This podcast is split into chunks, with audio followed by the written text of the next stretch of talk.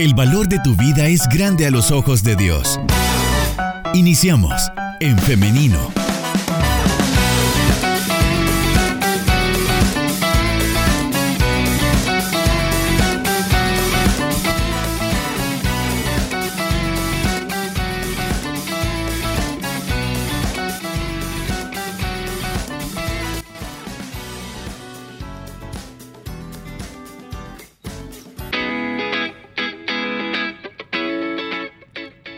Diez minutos nos separan de las 10 de la mañana. Son las 9 con 50 minutos y estamos listos ya para la entrevista de esta mañana.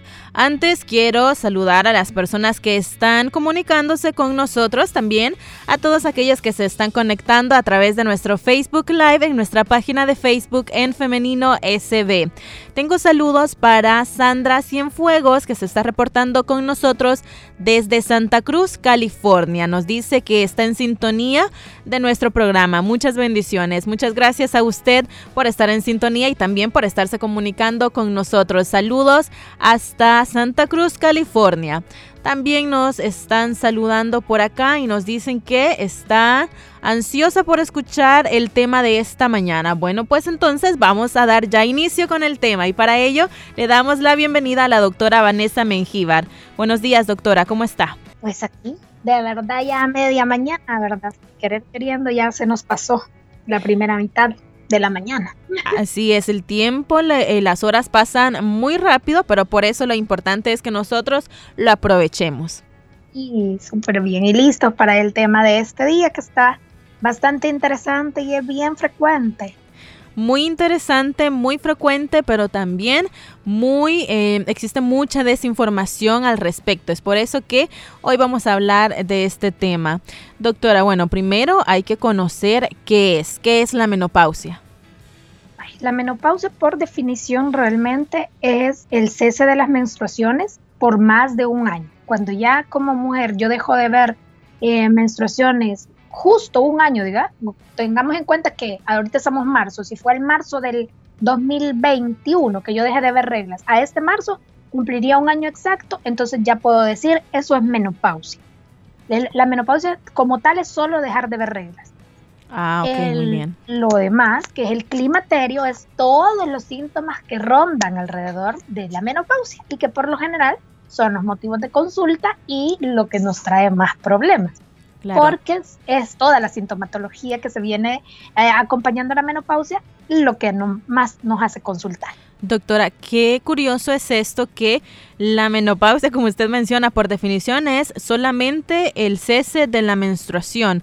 Entonces, por eso le mencionaba que hay mucha desinformación rodeando este tema porque eh, culturalmente también o popularmente se conoce la menstruación como todo un síndrome o lo llaman también una enfermedad en muchos casos. Sin embargo, no es así.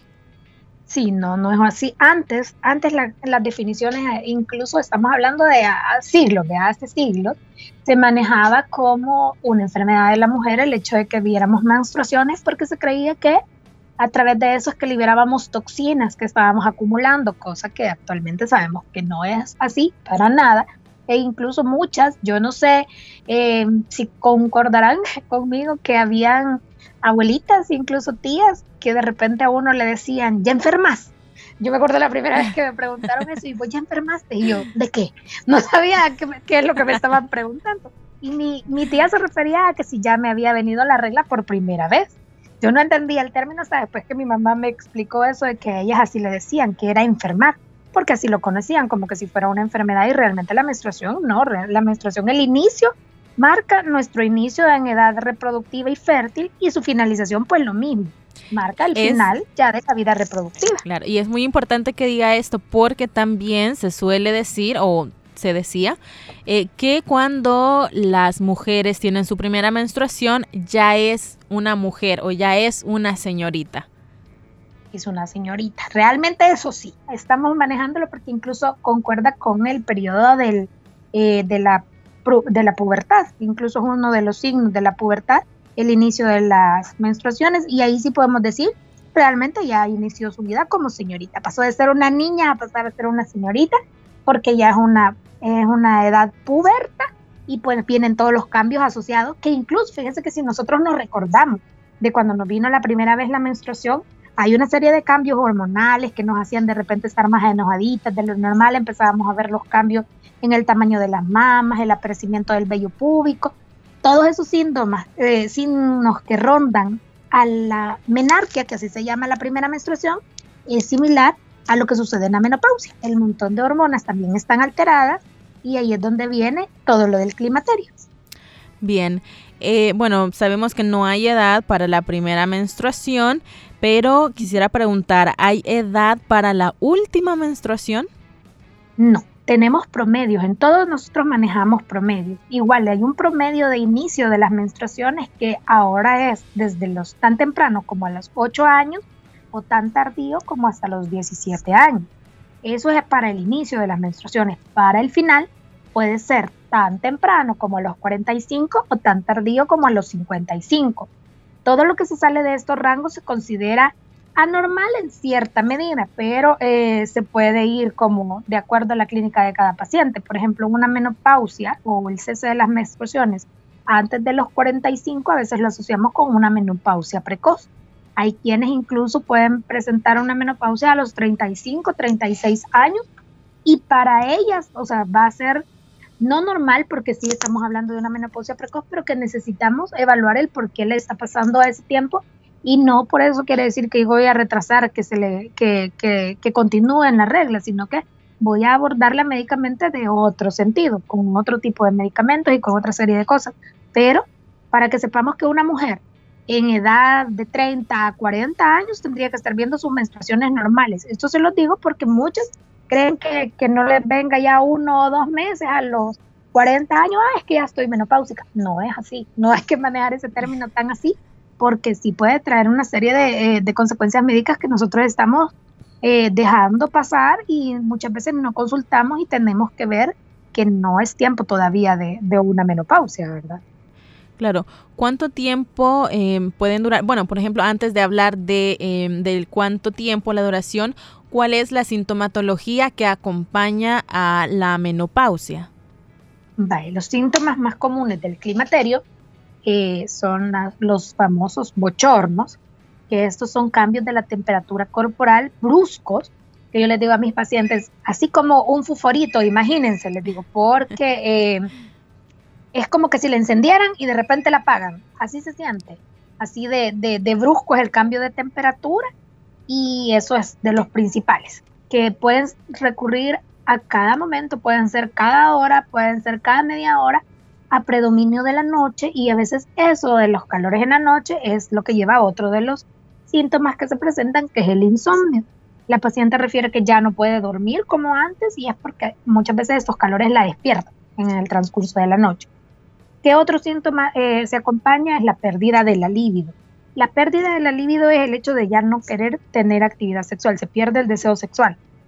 Eso es uno de los principales problemas en las pacientes que están eh, casadas pues, y que tienen su pareja estable, porque muchas veces como mujeres decimos, ay, no es que ya no quiero, doctora, mira qué difícil, yo de verdad no quisiera que, que mi esposo ni me tocara y él se enoja, y es cierto, pero si nosotros no lo hablamos con nuestra pareja, obvio que nos va a generar problemas de, de, la pareja porque tenemos que saber expresarle al, al esposo que estamos, sabes, atravesando por una, un proceso de climaterio y pues que esto nos va a llevar a tener menos deseo, no es que lo dejamos de querer, no es que de repente nosotros de tan amargadas que andamos, porque esas son como, como palabras que se utilizan y que suenan fuertes a veces, que nos pueden hacer los demás y que a veces los tomamos de esta forma de broma, pero realmente eh, son eh, procesos que nos pueden ir deteriorando nuestro estado de ánimo, que por eso muchos pacientes con menopausia y climaterio, una de las cosas que también la acompaña es la depresión. La depresión subsecuente de todo esto, ¿verdad? que de repente en la casa ya le están eh, recriminando que ella anda muy enojada porque los cambios en el estado de ánimo también son parte de, de este proceso de la, del climaterio y menopausia, que de repente andamos como más sensibles, más con tendencia al llanto, más con tendencia a enojarnos, porque como estamos en un proceso de variación hormonal, entonces esto nos lleva a que tengamos esos cambios bien bruscos. Normalmente nosotras las mujeres hacemos un periodo menstrual, un ciclo de 28 días. que cuando andamos con la menstruación cada mes, si se han fijado, eh, pues un mes de repente andamos más enojadas, más irritables, el otro mes quizás andamos un poquito más lloronas, más con ganas de que nos consientan. Eso sucede una vez al mes. Cuando estamos en climaterio y menopausia, esos cambios bruscos pueden suceder en el mismo día. Entonces, en el mismo día, un día sí, un día no, podemos estar hoy amanecí enojada, hoy amanecí llorona, hoy amanecí triste, hoy amanecí. Entonces, esos cambios son que el cuerpo ya no puede regular con tanta normalidad como lo hacía antes, es lo que nos llevan a ver ese tipo de cambios así severos y bruscos. ¿Qué es lo común escuchar en una paciente que me consulta a mí por climaterio menopausia? Doctora, yo ya me siento diferente. Yo soy otra ahora, doctora. A mí algo me pasa, yo ya no soy así, yo he tenido hasta problemas en mi casa, problemas en mi trabajo, porque he tenido pacientes que han tenido problemas severos en el trabajo, del grado de tener que llegar hasta despidos a veces, porque el carácter ya se volvió más agresivo, porque de repente se pusieron ellas eh, más irritables con los demás y cero tolerancia a los compañeros, y no se han dado cuenta que realmente es un proceso eh, fisiológico que podemos controlar algunos pacientes no van a sentir absolutamente nada. Y yo digo, dichosas aquellas, ojalá yo sea de ellas, porque he visto muchas que han tenido problemas sumamente severos. Otra de las cosas y por las que generalmente se pierde la libido o se pierde el deseo sexual es porque a nivel vaginal o a nivel genital en sí empieza la atrofia. La atrofia es yo les explico a mis pacientes que nosotros cuando somos jóvenes, nuestra piel es como más tersa, más suavecita, la piel de los bebés, si se han fijado, es lisita y todo. En la vagina joven es todo lo contrario. En la, vagina cuando es joven es sumamente arrugada, llenita de arrugas. Eso es lo que da la facilidad para una penetración, facilidad para el parto, facilidad para las relaciones sexuales. Eh, cuando vamos a medir avanzando de los años, la piel externa como mujeres se nos va arrugando pero en la vagina va pasando todo lo contrario. La piel se va haciendo más lisita, va perdiendo esa elasticidad y eso pues que eso en algún momento va a ser eh, lo que se llama atrofia y la atrofia o, los cambios a nivel vaginal pues generan ardor, pueden generar infecciones eh, de vías urinarias porque a veces nosotros cuando nos limpiamos incluso con el papel y eso generamos pequeñas heriditas, nos llevan a ardores, molestias no digamos a una penetración cuando hablamos, nos referimos a actividad sexual, pues va a ser incómodo, va a ser molesto, las glándulas de la vagina ya no lubrican eh, la secreción que debería de estar presente previa a una actividad sexual. Entonces todo eso va como acompañado y a mí cuando la paciente me empieza a describir ciertos puntos, yo ya voy viendo y digo, ah, sí, vamos cayendo por este lado y tenemos estas alteraciones o tenemos estos problemas. Lo que me hace pensar a mí que la paciente se encuentra o no en menopausia. Entonces, eh, esos cambios y esos son los motivos de consulta que, pueden irse dando eh, en el diario vivir de la paciente y que me hacen a mí pensar que se encuentre en ese proceso. Doctora, ¿y toda esta sintomatología de la que nos habla, cuánto tiempo puede durar? Puede ser, eh, más o menos son dos años antes o dos años después de, la, de que empezamos la menopausia. O sea, el climaterio por lo general anda rondando un año previo a que se presente el cese de, por completo de las menstruaciones. Y no es para toda la vida que nos vamos a quedar así. Yo también eso le hago ver a las pacientes porque muchas veces ellas me dicen, chica doctora, yo ya no voy a regresar a ser como antes. Y depende de la cantidad de síntomas que alguna esté presentando, es que yo valoro a, qué a quién le voy a dejar medicamento o a quién no. Hay algunas que sí se manejan con medicamentos hormonales y otras que no y es por corto tiempo, dependiendo de cómo vayan variando los síntomas. Las que llegan a utilizar eh, medicamentos como tratamiento por largo tiempo, lo más que podemos llegar a utilizar hormonas en una paciente es hasta los 60 años. Entonces, digamos, una paciente anda alrededor de los 53, digamos, una eh, climaterio y menopausia, y puede que ande hasta 7 años utilizando medicamento, depende de cómo vaya la evolución clínica, porque la gran mayoría, quizás un año, ya, ya están otra vez como en su periodo normal. Las que hacen esas crisis severas. Y como les digo, otros prácticamente no sienten nada, ningún malestar. Doctora, ¿y esto a qué se debe? ¿Podríamos hacer nosotras algún tipo de, no sé, tener algún hábito para prevenir llegar a una sintomatología muy grave? No, realmente no hay nada que nosotros podamos prevenir porque no sabemos eh, cómo va a ser eh, nuestro, nuestra variación hormonal.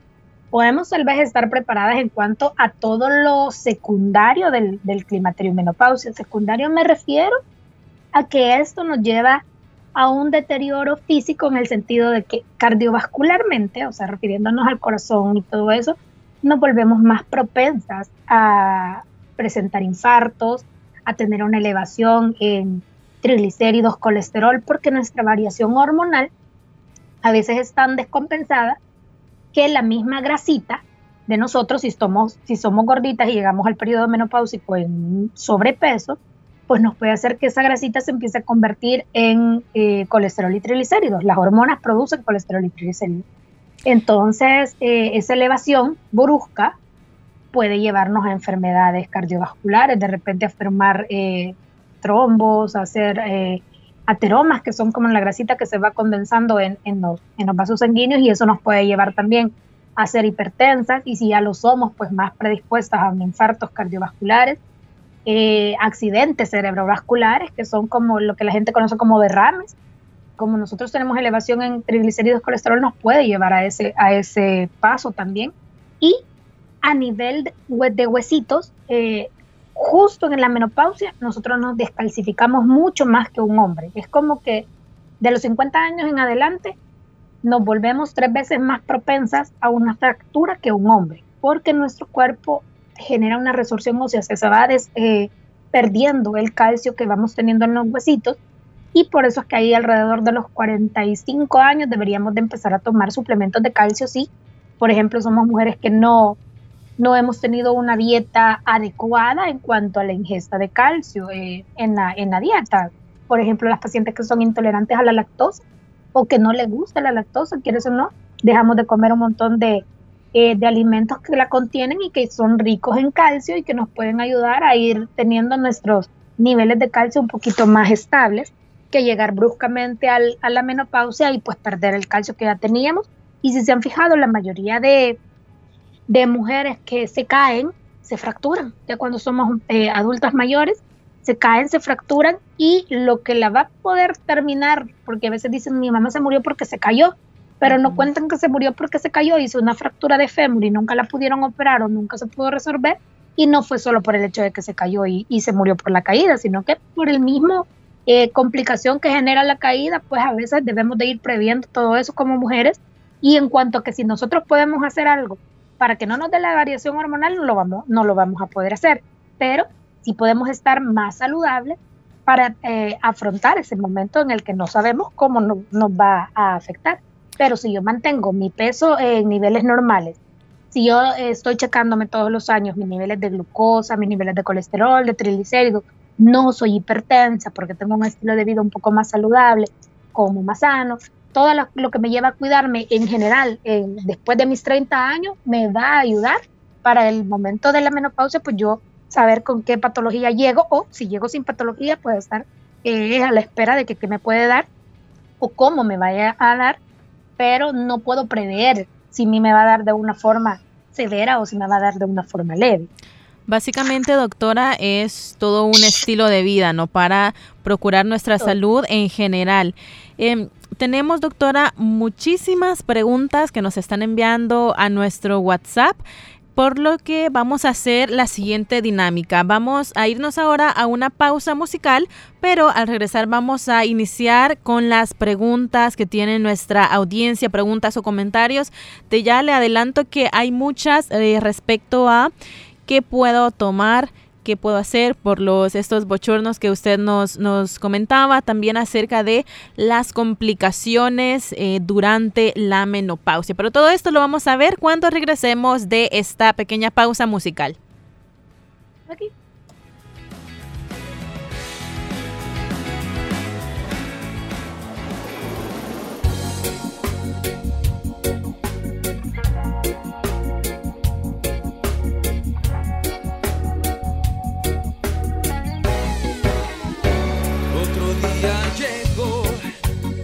La tierra llora profundo, llueve tristeza y dolor, muertes y destrucción. Hablamos para pelear y no para hacer un cambio, y seguiremos igual. Yo pareciera que no.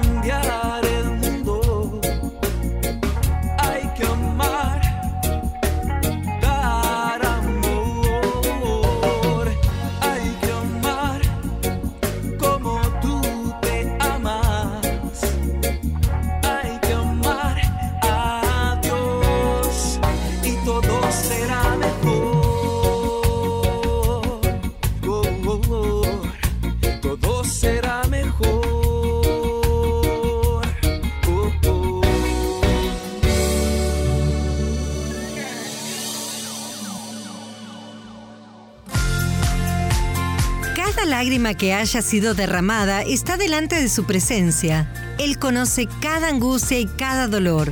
Su palabra nos da la promesa de que seremos consolados y rodeados cada día más y más por su perfecto amor.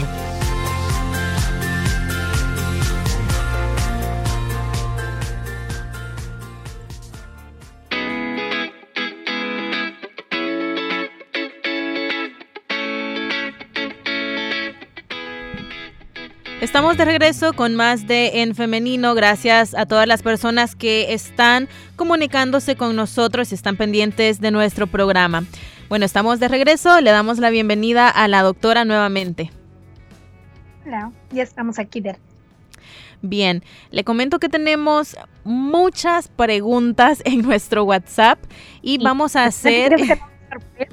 Es una consulta que muchas veces las mujeres no la hacemos cuando debemos de hacerlo y pensamos que estamos pasando eh, más por algo normal, que yo soy la que está deprimida, yo soy la que está rara. No nos damos cuenta que no es que estemos nosotros mal, o sea, realmente estamos pasando por algo que se puede manejar y que consultando pues lo vamos a lograr.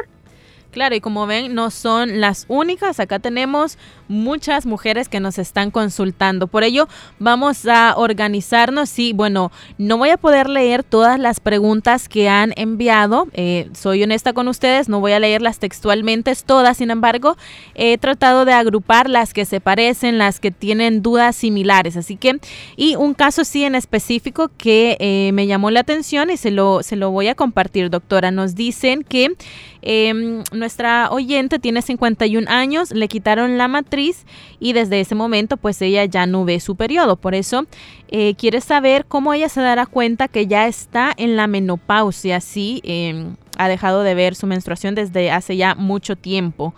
y nos comenta... La, el, el, útero, ¿no le ha puesto? No, nos comenta que hoy tiene 51 años. Pero no le puso a qué edad lo operaron. No. No, eso no lo comenta. Nada más nos pregunta eh, esto y que quiere saber cuáles serán como sus síntomas y cómo ella se dará cuenta que ya está en este periodo. Me operaron hace un par de años, me quitaron el, útero y pues yo tampoco me voy a dar cuenta, digo yo, vea. O sea, realmente sí hay forma de que nos demos cuenta, no por el cese de las menstruaciones. A todas las que ya fuimos eh, eh, operadas, ya estamos en menopausia ya definitivamente, como ya no vemos reglas, ¿se acuerdan que dijimos que por definición era no ver reglas por más de un año? Ya todas las que no tenemos útero estamos en menopausia porque no vemos menstruación. Que no hemos pasado el climaterio, muy probablemente, todavía no. En promedio, la edad que se maneja del climaterio son los 50 años. Entonces, la paciente tiene 51 años, probablemente esté ahorita rondando su climaterio. ¿Qué es lo que principalmente puede llegar a percibir? Aparte de los síntomas que ya mencioné, ¿verdad? Los bochornos, los cambios en el estado de ánimo, de que de repente estamos eh, más predispuestas a, depresión, acá, a estar más enojadas, a la pérdida de la libido también. Esas cosas, si las empezamos a presentar alrededor de los 50 años, pues nosotras podemos decir, ah, pues sí, ya es mi, mi tiempo, ya estaba yo en, en esto. Entonces, eso es lo que nos hace pensar que estamos así si de repente ella empezar a ver cambios severos o, un poco más agresivos, pues también debe de consultar y debe de decirlo. Dependiendo la edad a la que una mujer es expuesta a una cirugía, si estamos hablando de una mujer en edad eh, reproductiva también, entre los 30 y los 40 años, de repente le toca que hacer eh, histerectomía, que así se llama la cirugía de, de remover el útero o la matriz, como la gente mayormente la conoce, y no nos tocan nuestros ovarios, porque eso es bien importante, cuando uno le realizan una esterectomía, que le digan si le dejaron o no los ovarios, porque eh, no a todas las que se le quita el útero se le quita el ovario, ¿verdad? Sino que dependiendo, si hubiera alguna complicación con ovarios, pues también lo quitan. Si nos tienen que quitar ovarios antes de los 50 años, antes de los 45 incluso, eh, nos tienen que dar una terapia de reemplazo hormonal. O sea, nos tienen que haber dejado con hormonas para que nosotros no presentemos los cambios súbitos eh, de tener ovarios a no tenerlos, que eso es lo que nos lleva a nuestro funcionamiento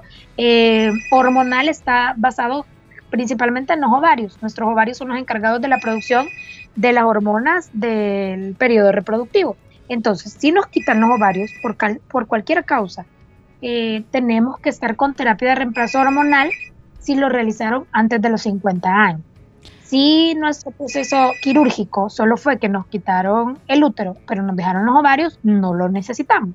Y nuestros ovarios van a seguir con su proceso hasta llegar más o menos, como les digo yo, el funcionamiento ovárico está relacionado 100% con el climaterio, o sea, cuando dejan de funcionar nuestros ovarios es cuando viene este periodo porque nuestras hormonas ya no se producen como normalmente lo hacían y vamos a estar con todos estos cambios que son los propios del climaterio. Doctora, también otra de las preguntas muy frecuentes es acerca de aquellas mujeres que padecen el síndrome de ovarios poliquísticos. Nos preguntan de si esto va a afectar el momento en el que se eh, cese con las menstruaciones, va a afectar o esto es determinante para en el periodo de del climaterio. Em, tener más o más graves síntomas? No, no, no, no les va a afectar en ese sentido porque los ovarios poliquísticos sí nos generan algo similar a lo de la menopausia, pero eh, no es por la misma causa, o sea, no es por porque yo estoy dejando de ver las menstruaciones porque me encuentro en menopausia, pero necesito tratamiento, necesito tratamiento hormonal para revertir eso estado como de que se han quedado dormiditos los ovarios. En, el, en los ovarios poliquísticos eso es lo que sucede, se quedan como dormiditos, por decirlo así. Y todavía tienen la función normal, entonces todavía yo puedo revertir ese proceso. En la menopausia yo no lo puedo revertir, porque los ovarios dejaron de funcionar, o sea, ya llegaron a su, a su final y ya se quedaron ahí, estáticos, sin hacer nada, eh, porque ya nuestros ovarios ya no funcionan después de la menopausia, solo terminan haciéndose cada vez más chiquitos, como unas pasitas, digamos, se van haciendo turraditos y, y, y, con la edad, como lo que nos pasa normalmente, se van envejeciendo. Los ovarios envejecen y pues dejan de funcionar. Eh, no es que nos vaya, si, si, yo padezco de ovarios poliquísticos, no es que a mí me vaya a dar más severo mi menopausia o mi climaterio. No, no se relaciona lo uno con lo otro. Muy bien. También otro gran grupo de preguntas es con respecto a las enfermedades o las complicaciones que pueden surgir durante el periodo de la menopausia. Algunas mujeres nos, han, eh, nos están diciendo que les pasa mucho, aparte de lo que usted nos menciona de los bochornos y de todo lo demás, también eh, nos dicen que se les cae el cabello, que tienen las uñas muy quebradizas y también las cuestiones de la piel, la piel mucho más sensible. Y se reseca, eso sí es cierto. Nuestras hormonas, quieras o no, por eso nos mantenemos jóvenes cuando nuestros ovarios todavía están funcionando, la piel está un poco más tersa, el cabello está más fuerte. Y lo, que mencioné eh, ahí en las preguntas que le han hecho en los comentarios es cierto, realmente con la pérdida del calcio y todo lo demás, pues sí, voy a tener todo eso, pérdida del cabello, incluso algunas pacientes hasta pueden presentar alteraciones en los dientes, más caries, más aparecimiento de enfermedades así, porque el calcio también eh, nos fortifica, aparte de huesos, dientes, cabello, uñas y piel. ¿Qué es una de las principales cosas a tomar o uno de los suplementos típicos de la edad después de los 46, 47 años, empezar a tomar suplementos de calcio, eh, de vitamina D o de vitamina E también. Pero importante consultar antes de empezar a tomarlos. No puedo tomar cualquier cosa, ni puedo tomar lo que me regalan o lo que me traen de Estados Unidos, porque eso también es bien frecuente. Me trajeron de Estados Unidos estas vitaminas, doctora, y cree que me las puedo tomar. Dependiendo, porque por ejemplo, una, eh, si yo me pongo a utilizar vitamina E, que es muy buena para la piel, no la puedo usar y muchos no saben que no la puedo usar por mucho tiempo, que yo necesito tener un tiempo de descanso del uso de un tipo de vitamina. La gente puede decir, no, si las vitaminas son buenas, ¿qué mal van a hacer? No, hay enfermedades de hipervitaminosis porque nos pasamos de los niveles que tendríamos que tener de ciertas vitaminas y eso también nos puede dar complicaciones. Así que no crean que tomar vitaminas es lo mejor, no. Tomar vitaminas lleva sus indicaciones, solo las voy a dejar a quien de verdad la necesiten y por los periodos que se tienen que utilizar, no por los largos periodos que a veces la gente se queda utilizándolo. Igual lo digo para adultos, lo mismo es para niños. Es bien importante también que los niños, no todos los niños necesitan vitaminas. Y se me vino ahorita porque eh, recordé que muchas mamás a veces dan muchas vitaminas y a veces hacemos entrar a los niños en enfermedades sin necesidad porque no necesitan, valga la redundancia, el uso de vitaminas suplementarias.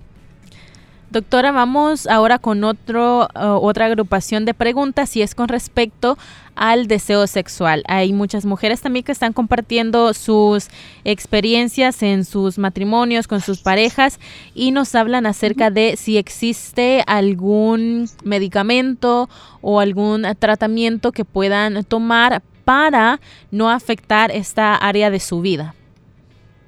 Eh, no, como tal no va a afectar. Lo que podemos utilizar, digamos, eh, empieza a sentirse la resequedad o la sensación de malestar, aparte de consultar, porque tenemos que tener nuestra citología al día, porque a veces eh, la misma resequedad puede llevar a generar lesiones similares a las que pueden ser premalignas y asustarnos porque nosotros creeríamos que sí puede ser una lesión y muchas veces es solo lo de la resequedad en sí entonces, más que todo el uso de lubricantes, eso es inocuo, digámoslo así, no les va a generar ningún daño, al contrario, un poco de beneficio porque les va a generar la lubricación que las glándulas a veces ya no producen.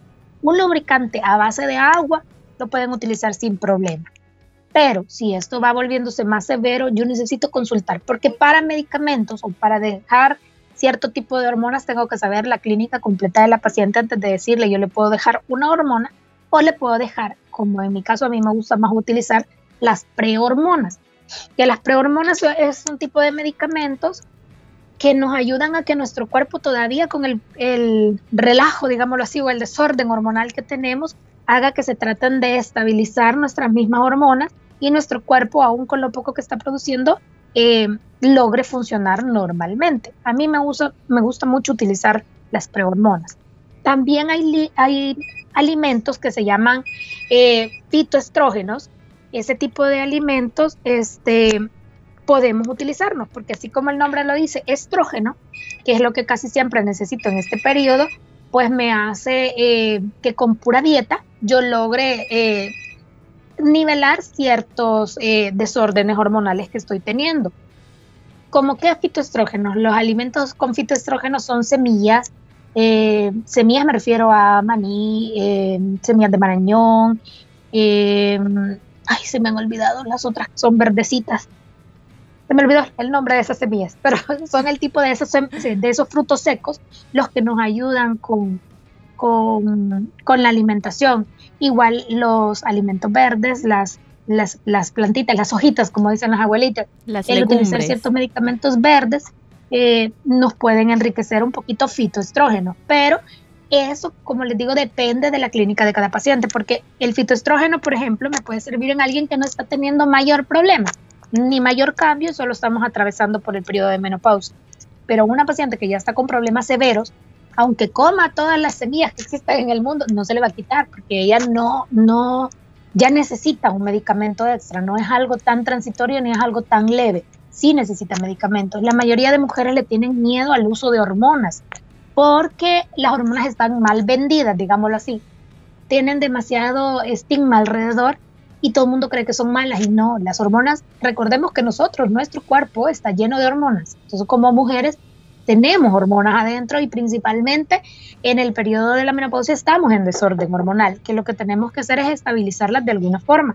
Y por eso podemos utilizar hormonas externas, pero eh, no quiere decir que yo le tenga que tener miedo al uso de medicamentos y no quiere decir que yo le vaya a dejar hormonas a todas las pacientes, sino que dependiendo de las pacientes. Igual por eso les digo, me gusta que sea consultado porque no es la misma hormona que le, van a dar a una paciente la que le puede servir a otra, son diferentes. Entonces, eso es lo que a mí me hace clasificar, depende de la sintomatología y depende de la clínica de cada paciente qué tipo de medicamento yo voy a utilizar. Doctora, qué bueno que menciona esto porque hay muchas preguntas también respecto a esto, a los medicamentos, a muchos remedios caseros que nos preguntan, mm. ¿esto sirve? ¿Es esto cierto? Entonces, bueno, ahí ya nos está respondiendo usted también que Em, antes de tomar cualquier cosa, antes de medicarse, debe de consultar con un médico. A veces nosotros las mujeres se nos olvida que eh, como mujeres y como, como personas debemos de asistir a una consulta ginecológica, como que si fuera control de niños sanos. Les digo yo, su control de mujer sana. Tiene que venir una vez al año que incluya su toma de citología, su estudio de mamografía, que por lo general es cada dos años, su chequeo completo general y eh, principalmente pues saber qué, en qué alteración o en qué periodo de la vida estamos. Y ahí cuando llegan, a mí me gusta que lleguen a veces hasta con las libretitas. Tengo varias pacientes que ya se acostumbraron a eso, me lo llevan todo anotado. Que me digan, esto y esto me está pasando, doctora, la vez anterior no tenía esto o esto, o mire, traigo estos medicamentos que me han, como le digo, que, que la gente les trae muchas veces de Estados Unidos, y me dice, quiero que me diga si los puedo utilizar o no. Entonces ahí yo me oriento y me hago una idea de que en qué estamos. Pero sí necesito un estudio como previo, o sea, todo su chequeo, eh, digamos, de una paciente conocida mía desde hace años, que es la que yo veo todos los años, ya yo sé, ay, yo digo, eh, sí, este, doña María, por ejemplo, doña María, sí, yo ya, ya sé que usted el año pasado estaba así, ahora estamos en esto, en esto, y de eso yo puedo determinar si necesita o no un medicamento o si necesita o no un suplemento o solo con alimentos, por ejemplo, cosas así, me hacen eh, que yo vaya pensando, diferente que alguien que llegue nuevo y me diga, mira doctora, yo vengo por esto y por esto, por esto, ahí necesito hacerle una serie de exámenes y de estudios antes de decirle qué es lo que le voy a dejar. O sea, son cosas que muchas veces se nos olvidan, pero una vez iniciada actividad sexual, nosotras como mujeres deberíamos de tener ya como, como de secuencia que una vez al año tenemos que estarnos haciendo nuestro chequeo completo. Doctora, eh, se nos está acabando el tiempo, sin embargo, me parece muy importante dos últimas preguntas. La primera es respecto al tiempo que usted mencionaba de ya no ver el periodo, porque varias mujeres nos están diciendo que, digamos, ya tienen como nueve meses, nos dicen por acá, otras nos dicen un año, o también hay otras que más de un año, sin embargo, eh, recientemente han tenido como nueva, han visto regla, pero no ha sido como una regla normal, una menstruación normal, sino que, digamos, les viene un mes, luego ya no les viene por cuatro meses y esos, los meses que ven menstruación es muy, muy, muy, muy poco. Sí. Vale, con eso sí, qué bueno que me pregunta porque me acabo de recordar de algo que es bien importante. Si tenemos un año completo de haber dejado de ver reglas y sangramos, ese casi que es consulta de emergencia, porque no es normal un sangrado posmenopáusico. A eso se le llama así, sangrado posmenopáusico.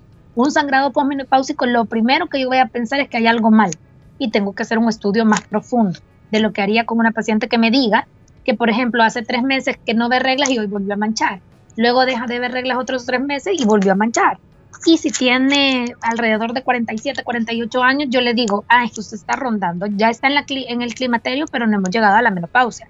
El climaterio también puede ser alteraciones en los ciclos menstruales, pero seguirlas viendo, aunque me venga loca, les digo yo, se le puso loca y saltona la regla, pero todavía la está viendo y estamos arriba de los 45 años, no voy a pensar primero en que hay ovarios poliquísticos, primero voy a pensar en que la paciente está en climaterio. Diferente a una paciente que me diga, mira, a mí se me quita la regla por tres meses y me vuelve a venir y así, pero tengo 30 años. En esa paciente sí no voy a pensar que es menopausia ni climaterio, voy a pensar que es otra cosa, a la cabeza o varios poliquísticos. Pero sí muy importante la edad en la que va a empezar con esos cambios de menstruaciones y si de verdad tenemos más de un año que no hemos visto regla y volvimos a sangrar es consulta de emergencia. Eso no es normal. Y la última pregunta es acerca de si influye cómo ha sido todo el proceso de menopausia de mis de las antecesoras, por ejemplo, de mamá o abuela, ¿hay algún factor genético? Sí, tiene factor genético, no quiere decir que me va a pasar igualito, pero me sirve a mí como, como base, digámoslo así. Yo les digo muchas veces hay que preguntarles, e incluso nosotros como mamá contarles a nuestras hijas a veces las fechas en las que nos han sucedido las cosas para que ellos los vayan teniendo de referencia. Casi siempre con la edad en la que se le quitó a mi mamá la regla, me va a pasar a mí. Entonces yo tengo el parámetro, ¿verdad? De decir, ah, mi mamá a tal edad le agarró y pues yo también voy a pasar por ahí, porque si se fijan igual en nuestras hijas, por lo general a la edad que nos vino a nosotros la menstruación como mamás, pues a nuestra hija anda rondando similar las fechas. Entonces es, es, nos sirve como un, como un antecedente para saber. Y más nos sirven las patologías las patologías relacionadas con nuestra línea materna, como qué, como cáncer de mama a la cabeza. Si yo tengo un familiar con cáncer de mama, un familiar, dígase mamá, hermana, tías, del lado de mamá, eh, me vuelve a mí candidata para eso. Entonces tengo que estar más alerta y más eh, asidua a mi consulta para poder hacerme los exámenes prontamente. Eh, ¿Qué otra cosa influye a nivel familiar? Las enfermedades como diabetes, hipertensión, antecedentes de osteoporosis, ese tipo de cosas nos van a andar y andamos rondando la menopausia, pues también tenemos que tenerlos claros. O si no lo tenía, preguntarle a mi mamá o preguntarle a mis tías de que más o menos de qué, de, qué enfermedades en la familia sabemos que, que hay, ¿verdad? Porque sí va a ser importante el antecedente. No quiere decir que yo las vaya a llegar a tener, porque puede ser que mi estilo de vida sea muy diferente al que llevaron mis tías y llevaron mi mamá y yo sea una mujer sana realmente, porque aunque lo tenga en la carga genética, no lo voy a manifestar porque mi, estilo de vida es diferente. Por eso la importancia de que tenemos que cuidarnos, que tenemos que llevar eh, el estilo de vida sana para poder prevenir el que nos puedan dar consecuencias severas, pero no, no con eso les decía al inicio, no sabemos si nos va a dar o cómo nos va a dar fuerte, leve o qué la menopausia, ¿verdad? Perfecto, doctora. Hemos llegado ya al final de nuestro programa, pero antes quisiera que usted nos proporcionara los números de contacto para una consulta. Eh, los números de la clínica es el 2233 6525 y al WhatsApp del 6427 6221. Perfecto. Muy agradecida, doctora, por habernos acompañado en esta mañana. Gracias también por contestar todas estas preguntas de una manera bastante clara. Muchas gracias a ustedes por la invitación. Bueno, esperamos que podamos tenerla en otro programa y por acá también nos están diciendo si podríamos tener una segunda parte de este tema. Bueno, vamos a, ver, vamos a buscar el tiempo para tener una segunda parte. Está bien, con gusto. Bueno, muchas gracias doctora, que tenga un feliz día. Gracias a usted igualmente. Bueno, también gracias a ustedes que han estado pendientes de nuestro programa y que están participando también con nosotros. Eh, también comentarles que no hemos podido leer todas las preguntas, como les mencionaba en su momento, sin embargo, las hemos agrupado en preguntas similares, así que estoy segura que las respuestas que ha dado la doctora han sido de mucho provecho para ustedes también, para mi persona. Hoy he aprendido mucho en esta entrevista. La invitación es para que usted nos sintonice el día de mañana a las 9.30 en punto porque tenemos un programa más de En Femenino. Así que nos escuchamos y nos vemos también a través del Facebook Live. Hasta mañana. Bendiciones.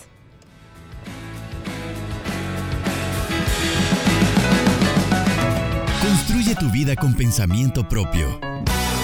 Hasta la próxima.